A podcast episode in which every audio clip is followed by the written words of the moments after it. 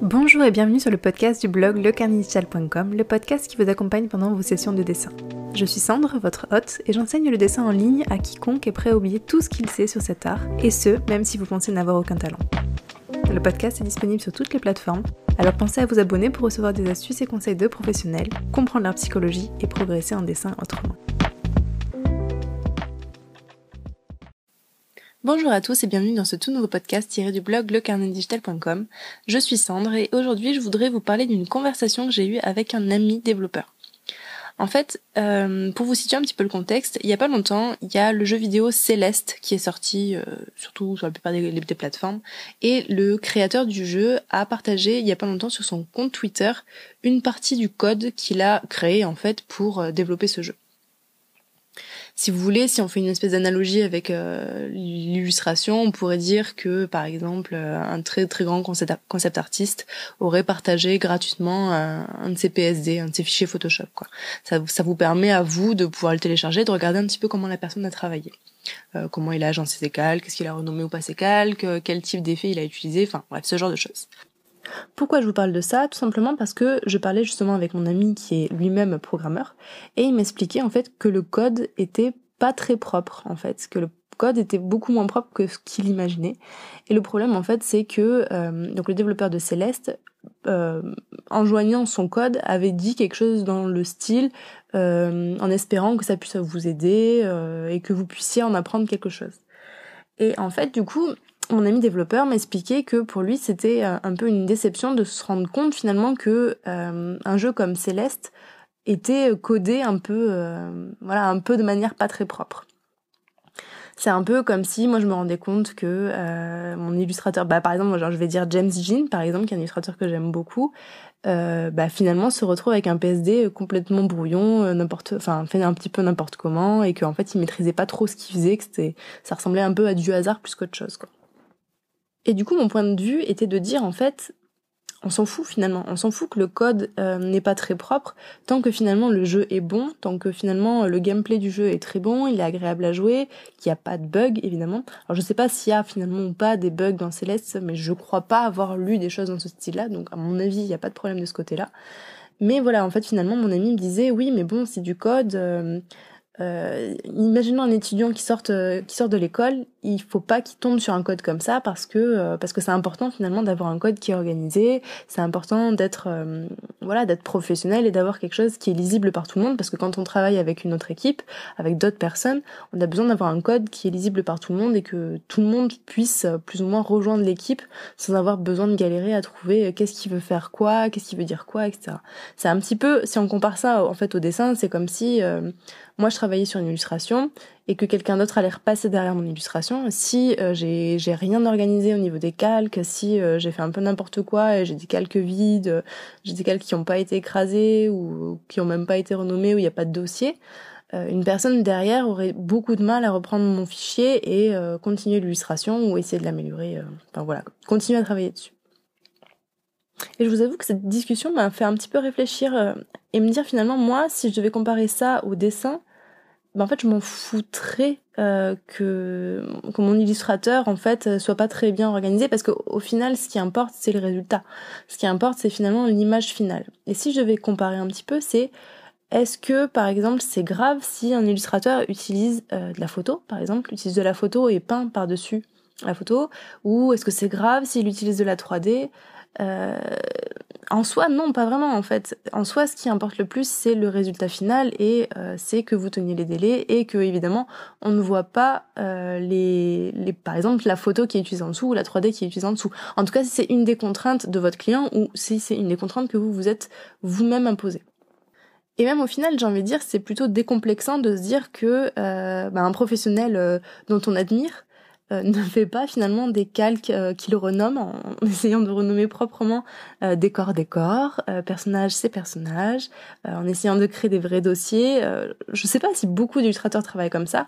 En tout cas, dans je, je parle du type d'illustrations qui sont très picturales parce que pour tout ce qui est illustration plutôt type à la ligne, avec des couleurs assez simples, c'est vrai qu'on peut avoir plus tendance à essayer de renommer les choses pour que ce soit un peu plus clair pour nous.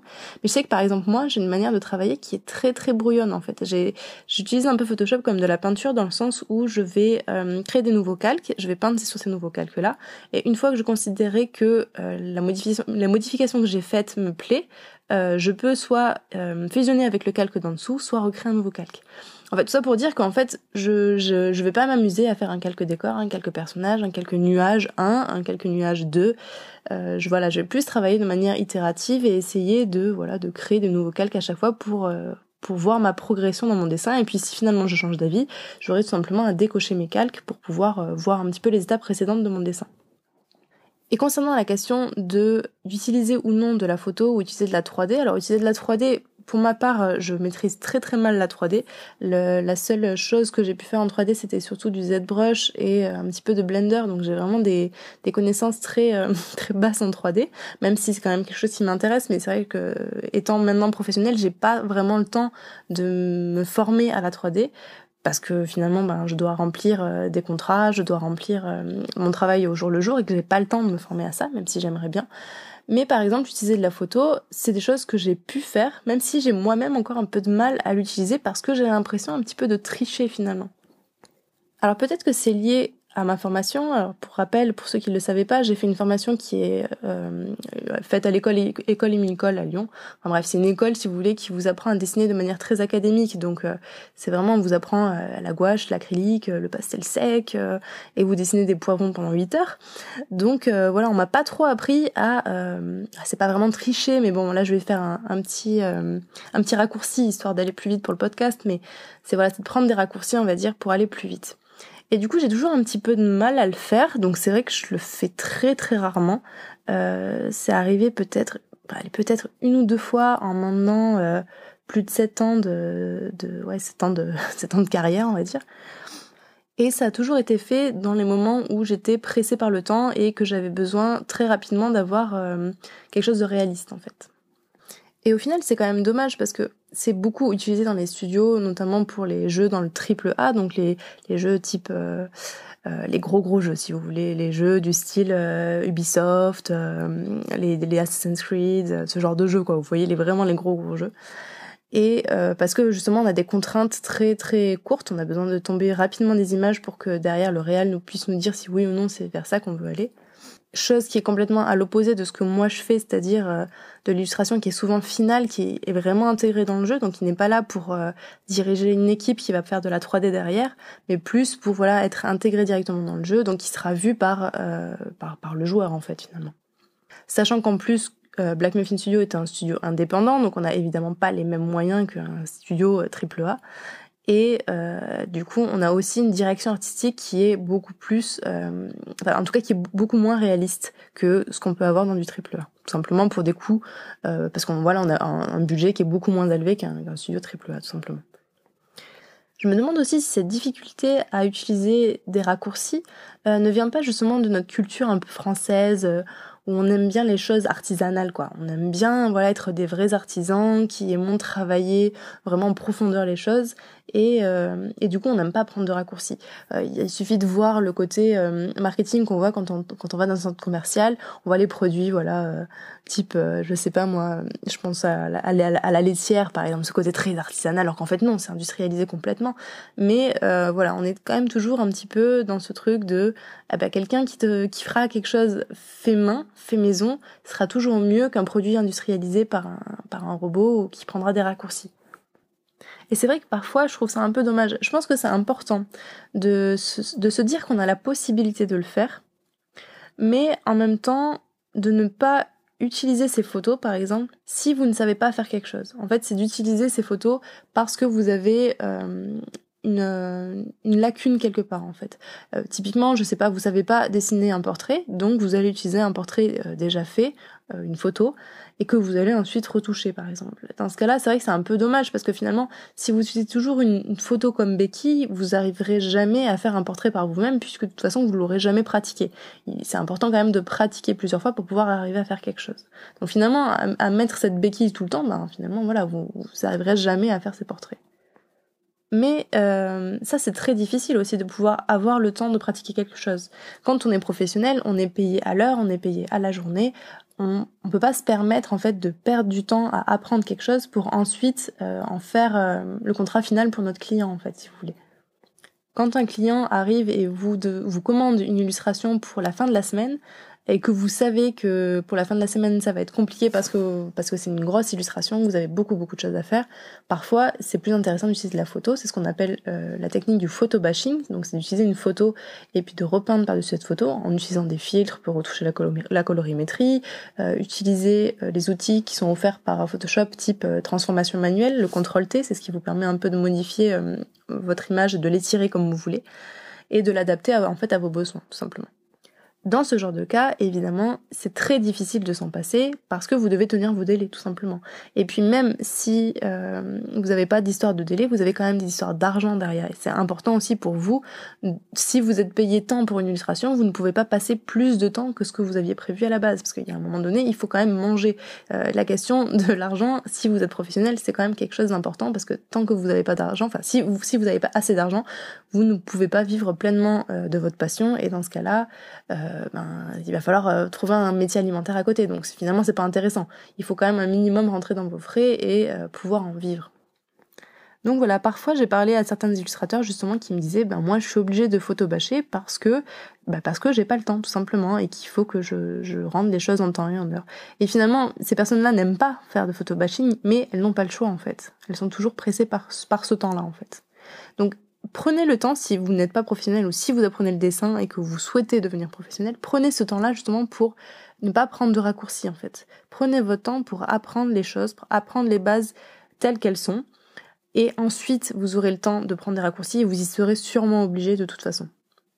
Si vous saviez le nombre de fois où je me suis dit, bon, euh, on va peut-être essayer de pas prendre de, de contrat ou on va arrêter de travailler sur tel ou tel projet à Black Muffin, justement pour pouvoir prendre une formation euh, de type, je sais pas moi, une formation de sculpting euh, de cette brush pour moi par exemple, ou de lighting pour Mathieu qui est plus spécialisé décor. Ça nous est arrivé plein de fois et bon, il s'avère qu'on n'a jamais vraiment pu avoir le temps de le faire parce que les choses font que. Mais voilà, j'aimerais pouvoir à la fin peut-être de Ninecall, le projet sur lequel je travaille euh, actuellement, prendre un peu de temps pour pouvoir me former sur les lacunes que j'ai pu cumuler. Évidemment, même si on est professionnel, on a toujours des lacunes, on apprend toujours, euh, on s'arrête jamais d'apprendre, donc c'est important voilà de continuer à, à prendre des formations, même si on commence déjà à gagner sa vie avec notre dessin.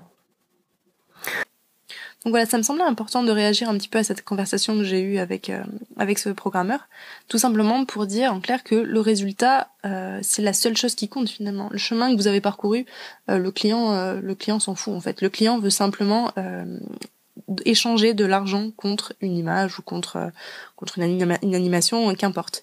Euh, je parle notamment d'animation parce que ça me fait penser à, par exemple, euh, Blanche Neige. Blanche Neige a été rotoscopée. Le dessin animé Blanche Neige par par Walt Disney a été rotoscopé. La rotoscopie, en fait, c'est le fait de filmer quelqu'un, puis de recopier image par image euh, cette photo, donc euh, recopier, hein, vraiment en décalqué si vous voulez. Et ensuite, quand on enlève la vidéo, ben, on a un dessin qui est décalqué euh, image par image, donc on a une vidéo qui est décalquée si vous voulez. C'est ce qu'on appelle la rotoscopie. Et cette rotoscopie, ça, ça, se voit quand on commence à être un peu habitué, on a un peu l'œil qui est habitué à voir ce type d'animation, parce que l'animation fait très, si vous voulez, elle fait très réaliste, parce que ben, évidemment, elle a été copiée sur de la réalité, mais elle fait aussi moins dynamique que euh, l'animation qui est faite plus d'après référence. Tout simplement parce qu'en animation, on a tendance à exagérer les formes, on a tendance à exagérer le mouvement justement pour euh, faire plus comprendre euh, ce que fait le, personnage en fait. Donc voilà, ça, ça me semble important parfois d'essayer de mettre un peu son ego de côté. Je sais même pas si c'est vraiment une question d'ego, mais voilà de, de, considérer que finalement, ben, on peut parfois utiliser des photos ou de la 3D, que c'est pas grave, euh, que c'est pas que ça veut pas dire que vous êtes euh, spécialement un mauvais dessinateur. Euh, je pense que c'est juste au contraire que vous êtes un dessinateur qui est intelligent en fait et qui sait aller droit au but et qui sait aussi faire le mieux qu'il peut avec le temps qui lui est octroyé. Tout du moins tant que évidemment ça ne se remarque pas parce que si évidemment vous avez des contraintes, euh, et qu'on vous demande un style particulièrement euh, cartoon par exemple et qu'on voit des bouts d'images, enfin des bouts de photos, ça peut être un petit peu gênant à l'œil, c'est sûr. En clair, de trouver les moyens les plus les plus efficaces pour arriver au résultat escompté en le moins de temps possible parce que malheureusement on est toujours euh, guidé par le temps parce que voilà il faut bien aussi vivre et euh, je pense que c'est ce qui fait que vous êtes du coup un dessinateur intelligent versus un dessinateur qui est peut-être euh, qui fait des choses inutiles, enfin qui, qui en clair qui passe du temps sur des choses qui n'ont pas besoin de passer autant de temps. Voilà, c'était une petite réflexion que j'avais euh, suite justement à cette conversation avec euh, ce développeur. N'hésitez pas à me dire ce que vous en pensez dans les commentaires parce que c'est un sujet que je trouve assez intéressant parce que moi-même j'ai énormément de mal à faire euh, à faire ce pas en avant d'utiliser de, la photo, utiliser de la 3D, utiliser des moyens de détourner au dessin pur parce que j'ai un peu l'impression justement de tricher, j'ai l'impression qu'on va me juger peut-être, je sais pas. ça, ça, ça m'intéresse vraiment de savoir ce que vous, vous en pensez et si vous utilisez de la photo même dans vos illustrations ou pas du tout. J'en profite aussi pour vous remercier d'avoir laissé des commentaires sur la page euh, Apple Podcast du, bah, du podcast. Je crois qu'on est à 9 ou 10 avis pour l'instant sur la page euh, Le Carnet Digital sur Apple Podcast et que par conséquent, si vous n'avez pas encore laissé un commentaire, vous pouvez le faire et vous pouvez aussi en profiter, si vous laissez un commentaire, euh, m'envoyer un de vos dessins pour que je le critique dans la prochaine vidéo, euh, je critique vos dessins. Logiquement, vous avez déjà une vidéo qui est déjà sortie où j'ai déjà critiqué quatre, euh, quatre des dessins que vous m'avez envoyés, donc j'espère que ça vous sera utile. Si vous l'avez pas encore vu, je vous invite à aller la regarder, même si vous n'avez pas été sélectionné pour, pour cette première vague de critiques, parce que je pense que c'est important et qu'il y y a des petites erreurs que certaines personnes peuvent faire que, et que vous, vous pouvez aussi faire. Donc ça me semble important d'aller les voir. Un autre petit message en passant, je serai sur Lyon la semaine prochaine, logiquement, entre le 23 et le 26 mars, si je dis pas de bêtises. Si jamais vous êtes sur Lyon, n'hésitez pas à le dire dans les commentaires, histoire qu'on aille se boire un petit café, euh, qu'on aille se faire des petits croquis, ça peut être toujours sympa.